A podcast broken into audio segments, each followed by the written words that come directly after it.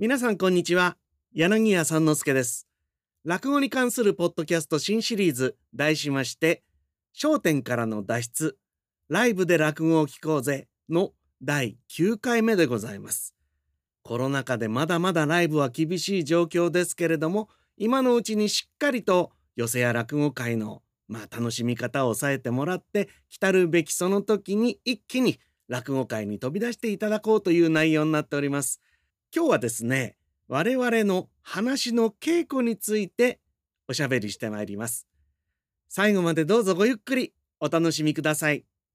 えー、落語の稽古というのは昔から、まあ、苦笑伝達というんでしょうか。口伝ですな、えー、口移しで行われております。まあ今はね落語に関する速記本とか CD とかまあ今配信でもあるしね。えー、それから何ですかね DVD なんか、えまあ、絵がついてるっていう状態で売られてるものもありますよね。ですからまあそれを見聞きして話を覚えてやってるっていう、まあ、いわゆる素人の天狗連さんの方は多いんじゃないかと思いますがね我々話し家っていうのは絶対にやってはいけないんです。えそういうものを見て勝手に覚えてやるというのは、まあ、我々ね、まあ、芸人っていうのは割とまあルールがルーズだったりするところも多いんですけどそこだけはね厳しくまあダメだと言われているところなんですね。必ずある師匠から1対1で稽古してもらわなくちゃならないこれが我々の稽古でございます。えー、教わる師匠はねあの別に自分の師匠とも限りませんよ。えー、うちなんてねあの私の師匠小三治は弟子に落語を教えないっていうんで有名でまあそれはもうたどればうちの師匠の師匠柳家子さんも割とそうですな。よそのお弟子さんには結構稽古をしたんですけれども自分の弟子には教えない。柳家のうちってのはね師匠の落語なんてのは盗めっていうふうに言われたもんで、えー、私も話し家になって四半世紀以上経ちますが、えー、師匠から稽古してもらうことはなく、えー、先日師匠は亡くなってしまったんでもう二度とそういう機会もなくという一問もあればもちろん入門したその場から師匠から直接初めての落語を稽古してもらうという人もいますからねこれ一概に言えないっていうところもまあ我々の世界の面白いところでございますな。えー、ですから自分の師匠だけじゃなくて、えー、他の一門の方ね例えば三遊亭の話家が柳家に稽古に行っても全然いいんですよ。古今亭に行ったって構わないんです。いわゆるこれは出稽古ってなことを言いますがねこれを許されてない、えー、世界も多いんじゃないですか茶道とかねそれから日本舞踊なんてのはね自分の師匠以外の人に教わっちゃこれは逆に、えー、大問題になると。いうことなんですが私たち話し家の世界はねもう誰に教わっていい？向こうがね教えてくれる人がいいと言えば誰に教わってもいいんですな。でもちろんこれは師匠っていう言い方をしましたがあのー、真打ちに教わんなきゃいけないってこともないんですよ。二つ目同士で話を交換したりすることもありますしねいろいろですが、まあ、前座さんはまあ基礎の基礎でございますからねやっぱり自分の師匠あるいは兄弟子の真打ちとかそういう人からまあ初めはねしっかり教わることが多いんですが2つ目以降になりますともちろんしっかり教わりたい時はしっかりと教わりに行きますが仲間同士ね、えー、ちょっとこれ教えてよ。いいよその代わりねこっちもあのなんか教えてなんというふうに話を交換したりすることもあるんですが、えー、稽古したりされたりどっちも勉強になるのでね、えー、これは我々の世界必ず勝手に覚えないで稽古をし合って覚えるということになりますかね。えー、どこで稽古をするかっていうのはねうん難しいですね。まあ師匠のうちに出かけていく場合もなくはないです。私もかつていろんな師匠のお宅へ伺って稽古をつけてもらったこともありますが今なかなか住宅事情っていうんですか？そういうこともありますからね。えー、それじゃあっていうんでよく使われるのは落語協会私たちではね私たちは落語協会って事務所があってその2階が和室になっているのでそこを稽古場に使うことが多いです。でやっぱり稽古はまあ毎日しょっちゅういろんな人がやりますから空いてないってこともあるんですよ。そうするとじゃあどっか違うところでっていうんでねまあ今時だなっていうのはあのー、カラオケボックスへ行ってね、えー、稽古したこともありますよね。えー、いろんな、まあ、稽古の仕方あります。寄席の、えー、他の部屋をちょっと借りる場合もありますしね、えー、各寄席にちょっとそうした小部屋があったりするんですよね。うん、そういうとこ借りる場合もある。まあいろんなところで稽古をつけていただきましたな私もね。でまあそういう場所で、うん、まあ一席目の前でやってもらうこれが基本なんですよね。えー憧れの師匠にね自分だけのために目の前で一席やってもらうんですがまあこれは余生行ってね、えー、見ていた頃とはやっぱり違います。まあ面白いんで笑っちゃいそうになる場合もありますがやっぱり真剣勝負こっちもね、うん、で一生懸命覚えようってするわけですからでかえって笑ったりなんかすると失礼だしね。失礼っていうか、うん、稽古だからねそれは。うん、しっかりと聞くということになるんですかね。えー、緊張しますよ結構やっぱり。多分私もあの後輩に稽古つけたことありますがあの普段の寄せやなんかの講座とちょっと状況が違うんでねやる方もなんとなく緊張するっていうのもあります。それから普段やっている寸法でやるっていうのもありますがあの誰かに稽古する時はね普段自分がやらない場面というんですかセリフっていうんですかそういうのもちゃんと入れるというんですかね。あの教わった通りにできれば次の世代へ伝えてみたいっていうそういうこともありますからああそういえばああいうセリフもあったけど今やってないなとかそういうものもあらかじめさらっといてあの誰かに稽古つける時にはねつけたりもするんですよね。そういうまあまあ本当につける人にとっても勉強になるんですがこの稽古ってのはとても嬉しい瞬間ですよ。やっぱり目の前でね一席えー、書がやってくれるっていうことですからな。以前はまあ三遍稽古ってなことを言って3日毎日その師匠のとこへ通ってで目の前で落語やってもらって4日目にはじゃあやってごらんなさいなんというそういう稽古をやっておりました。えー、っていうのはねあのテープレコーダーとかそういうものはないでしょ？だからやってもらって覚えるしかないんですよね。でもちろんまあそれは初めて聞くっていう場面ではないですから以前からもう落語でねあの寄席の楽屋とかで耳に入っているものを改めて教わるんでもちろんある程度はもう覚えてるんですよ。だけど改めてやってもらうんでそれでまあビシッと覚える。私はね実はもう三面稽古っていう世代じゃなくてやったことないですね、えー、テープレコーダーって言いましたけど使ったことないですね。えー、あそう。あの録音するのをもうそういう機会を忘れてね慌ててなんかカセットレコーダーを買った覚えはありますけど私は普段から割ともうボイスレコーダーみたいなものを使ってね、えー、やってますけどまあこれも時代ですな。昔の師匠なんてねそのテープレコーダーなんですけどいわゆるカセットテープがない頃からあのこの録音する稽古始まってましてあの、そうなけなしのお金をはたいたのかゲップだったのか分かりませんがその当時も高額の商品だった。オープンリールのカセットレコーダー分かりますかね？こうこういうこんなんなってこうこういう大きいあのリールをかなんか機械にガチャンってはめ込んでね。うん、なんかよくレコーディングとかそういう場面で見たことありますかね？ああいうものが最初ですから、えー、テープレコードはね。でああいうものを、まあ、買い込んで稽古をしたなんてことをね先輩から伺っていやそらね話のためとはいえ随分とお金がかかったなって今はもうね電気屋行けばボイスレコーダーなんて安く売ってますから、まあ、今の前座さんはそうやってあるいはどうなんですかねスマホも今録音機能あるからね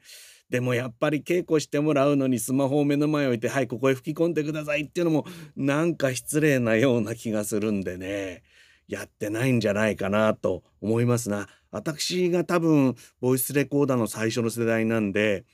稽古してもらうのに目の前にその小さなレコーダーを置くとね稽古してくれる師匠が「な何これ？なこれこれ何？これで録音できんの?」なんつってね。えー、えー、ビクビクしながらドキドキしながら稽古してもらった覚えもありますけどね。今はもうデジタルの時代ということでございましょうかね。でそれを持ち帰って一生懸命覚える。もう三遍稽古ってのはなくなっちゃったんでね。まあとにかくテープその録音ですなすぐテープって言っちゃうけど録音を何度も何度も聞いてまあ覚えていくということなんでしょうかね。でこの話の覚え方ってのは人それぞれですからこういうふうに覚えなきゃいけないよなんてそういうふうには教わりません。自分でとにかく自分のやり方で覚えていくんですな。もう何度も何度も聞いて覚える人もあるでしょ。それからノートにこうセリフを書き出して覚えるっていう人も結構多いと思います。私はどっちかっていうとその書き出す方ですね。書き出してどんどんあの覚えていくっていうそういうやり方ですよね。えー、いろんなやり方がありますがとにかく大まかな流れを使うのも大事だし一個一個のセリフを正確に覚えるのも必要だしどうかすると自分がわからない言葉も出てくるとかその時代背景とか、うん、舞台ですなそういうものも調べ上げながら自分のセリフにだんだんとしていくということでしょうか。でもう覚え始まったらねもう繰り返してやるしかないんですよ。うん、まあ覚え方私は覚えが悪い方なんでとにかく口の中でブツブツブツブツね歩いてるさなかでも移動の最中でもどうかすると床に入った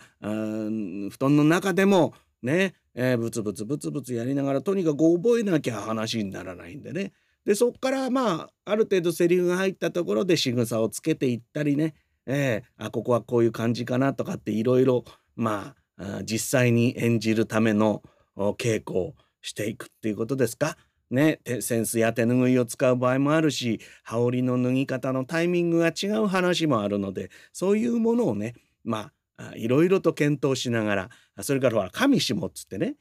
首を動かすじゃないですか。その人物の配置っていうのもねだんだんにこう覚えていくとその空間を作っていくっていうんですか？そういうこともやっていくんでね。まあどうなんでしょうね私も前座の頃はそうだったけど隣のうちのまあ声が簡単に隣に通ってしまうっていうそういう何て言うの？薄っぺらい壁の、アパートとかに住んでる頃はねなかなかうちでは稽古できなかったですな。いやブツブツの稽古はできてもやってるうちにだんだん声が大きくなりましてね近所迷惑になりますからやっぱり外へ出かけていくことが多かったですな。私は今一番よく稽古をするのはお風呂場ですかね。なんかね声が響くまあ歌をよく歌う方はいらっしゃるでしょうけど私は湯に入っている時に結構ね、えー、セリフをブツブツやることが多いかもしれません。まあそれは話し話し家によっていろいろかと思いますがねでもみんなそれぞれに工夫をしてるんじゃないでしょうか。で話を覚えたってことになりましたらねそれでやっていいっていうわけじゃないんですよ。私たちはですねその教えてもらった方にまあいわゆるチェックしてもらう。そして上演許可をもらうっていうそういうことをしなくちゃいけないんです。これをね我々の世界ではあげるっていう言い方します。ええ。あの今度覚えた話をちょっとあげてもらいたいんですけどというふうに、まあ、改めてその師匠のとこへ頼んでねそれでまた日程を合わして、えー、場所をこしらいてそれでやるんですよあげる。ね。でこの上げの稽古というのも1対1でやります。ね、これはね教わった方はまあ覚えてやんなきゃいけないんですがこれもねやる方は緊張いたしますなつまりまあ師匠方にやってもらう聞くだけの時と今度それを自分がやんなきゃいけない時ではそれはもちろん違うってのはお分かりかと思いますがねまあまだ完璧にまあ本当は完璧に覚えていかなきゃいけないんですけど完璧っていうのは何をもって完璧かってこともあるしね、まあ、とにかく覚えて、やれるかなっていうところで、えー、その先輩の前で一席上げの稽古いたしますな。で師匠方によっていろいろなんですがまあいろいろこうメモを取りながら聞いてくださる方がありますね。でそういう方はだいたい一席終わってからまあ好評というかここのとこはこうだよああだよここが違ってたよとかここのとこはこうした方がいいよっていろんなアドバイスをくれる、えー、それから人によってはその場で止める方もいます。ちょっと待って、えー、今のとこねなんつってね、えー、いちいちこう教えてくださるっていう場合もあります。それはもう師匠のスタイルでいろいろ違うんですがね、まあ、とにかくいろいろ直してもらってあなるほどなやってみなきゃわからないこともあるなというようなことをいろいろ指摘してもらってね。それで最終的にはその師匠から「うんまあいいやえそれじゃあやってこれからどんどん功罪かけて自分のものにしていきなさいやっていいよ」っていう許可をもらわないうちは人前でやってはいけないというルールがございます。これもなかなか厳しいもんですな。でもねそうやってやっぱりプロの世界なので、えー、いくら前座さんだからとかって言ってもねその適当に覚えたものを適当にやるわけいかないんですよ。やっぱりある人のチェックを受けてそれなりのクオリティになったものをお客様の前でやるってのは大事なことなのでこの上げという作業これはとても大事なもんですね。前座の頃なんてのはね1回の稽古で上がらないっていう言い方しますけどあまだまだダメだなちょっともう一回稽古し直してまた聞いてやるからなんというようなまあ1回ではダメっていうそのダメっていう稽古もあるんですよ。うん、でもしょんぼりして帰ってねどこがまずかったんだろうな。もちろんたくさんアドバイスいただいてますからそこを直してちゃんと覚えてでもう一回、えー、上げてもらう。うん、1回で上がんなかった。2回目2回目も上がんなかった。あ3回目もダメだ。なんてねそうやって先輩に食いついて、えー、覚える話もあったりいたしますがそうやって覚えたものはまた自分の身になるんじゃないかなって思いますんで私もえー、人に稽古する時はねまあその誰に稽古つけるかにもよりますけど特に前座さんなんかに、え、頼まれた時はねなるべく厳しく、うん、やっていけたらいいなって心を鬼にしてですよ。まあ自分が前座の頃を考えてもねそれは一回で上がりゃいいんだけどだけどやっぱりねちゃんと最初ですから、知ってもらいたいこともたくさんあるし覚えてもらわなきゃならないこともあるんで、えー、できるだけ厳しく前座さんには稽古をつけるようにしておりますがね。うん、でね私たちはそういうお稽古をするとまあどうなんだろうな他のことあんま知りませんからねでもほらピアノのお稽古とかお花のお稽古踊りのお稽古って言うとそれはねいわゆる対価が発生するじゃないですか。ね、月謝みたいなものがあったりそれからお稽古に対してお礼をしたりとかっていうことがあるでしょ？私たちの世界はねそれはないんです。プロ同士の稽古でまあもちろん他の世界プロ同士のお稽古でそういうお金が発生してるところ多いんですが話家はね何が自慢できるって稽古にお金を取らないんですよ。だってそれで飯を食っていく飯の種じゃないですか。それを教わるのに無料なんですな。これがね入ってみてあの実際に稽古つけてもらっていいのかなと思うぐらい誰もお金を取りませんな。まあ一時期取ってた人がいたような気もするんだけどそれはまあ例外でね ほとんどの話家はお礼を取りません。うん、これがねまあいいですよね。でその代わりね昔はその師匠のところへ行って朝掃除を手伝ったりとかねいろんな体で返すっていうんですか？そういうことありました。で今はまあそういうことはないけどやっぱりこの人にあの話を教わったなっていう恩は一生忘れずに何かっていうとねちょっとこうどっかで会えばねあちょっと荷物持ちましょうかとかねいろんなことねえー、ありますよ。その人との関係は一生続きますからまあお礼は一生かけてまあお金は発生しないけどすると。そういう我々の世界、えー、ぜひ、えー、どっかに頭入れといて落語を楽しんでもらえるといいですな。まあそうね付け届けっつったらなんですけど、えー、あの師匠はあのお菓子が好きだから今度手土産に持っていこうかなとかそんなことぐらいはありますよ。うん、だけどお金が発生しないっていうのはいいですね。その代わり教わったものはちゃんと教わって自分の身につけてそして今度その話を誰かに教えるっていうことがあるかもしれないのでその時にはまたその師匠のことを思い浮かべながらしっかりと次の世代につないでいけたらいいなっていうこれが連綿と続いているのが我々話家の世界でございます。